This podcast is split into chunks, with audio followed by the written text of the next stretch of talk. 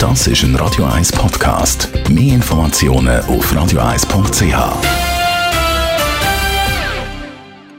Feierabend mit Radio 1 und dem Nick Laura Nonche. Der Finanzratgeber auf Radio 1 wird Ihnen präsentiert von der UBS. Das haben die noch viele Ausgaben nicht ganz unter Kontrolle. Wenn wir ehrlich sind, der Lohn kommt zwar rein aufs Konto, ist vielleicht gar nicht mal so wenig, sondern relativ viel, aber das Geld, das fließt schnell wieder irgendwo an. Stefan Stotz, UBS Regionaldirektor Zürich. Wie kann man das besser kontrollieren? Geld ausgeben wird das natürlich einfach gemacht. Äh, insofern, wenn man immer mehr kann digital zahlen oder mit Karten zahlen. Und ich glaube, Kontrolle haben ist schwieriger, als wenn man früher halt das Bargeld im Portemonnaie hat. Aber man kann sich da helfen. Wie? Das eine ist irgendwie, hat man mal ein bisschen so sein Budget im Griff, also mal transparent arbeiten, so an den Hauptkategorien, zum Beispiel, was gebe ich jeden Monat aus fürs Wohnen und Energie, was brauche ich so, damit der Haushalt überhaupt läuft, vielleicht das Thema Mobilität, also was kostet ein äh, SBB oder ein VBZ-Abo oder halt, wenn ich ein Auto habe oder ein Velo, was kostet mir das? Dann sicher das Thema Gesundheit und Steuern. Und dann hat man schon mal ein bisschen grob die grössten Kostenkategorien im Griff.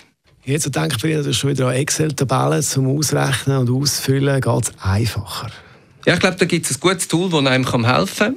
Und was ich allen, die Lust haben, empfehle, mal auf ubs.com slash Budgetrechner gibt es eine lustige kleine Applikation, die einem hilft, eigentlich die Ausgabenseite ein bisschen mehr zu strukturieren und Kontrolle zu bekommen, für was man eigentlich wie viel Geld braucht oder brauchen möchte und was so könnte vorig bleiben.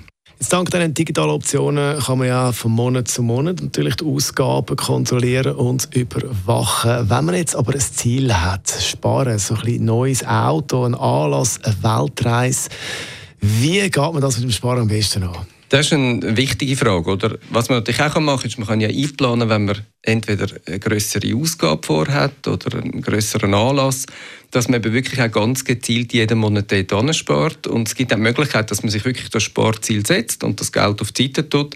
Und von dem her, glaube ich, äh, kann man da schon, wenn man Lust hat, auf ein bisschen mehr Transparenz, halt bewusst entscheiden, wo das Geld soll und Kontrolle, kann man sehr viel erreichen. Budgetkontrolle, das ist der Stefan Stotz, UBS Regionaldirektor Zürich. Und das Ganze zum Nachlass als Podcast auf radio1.ch.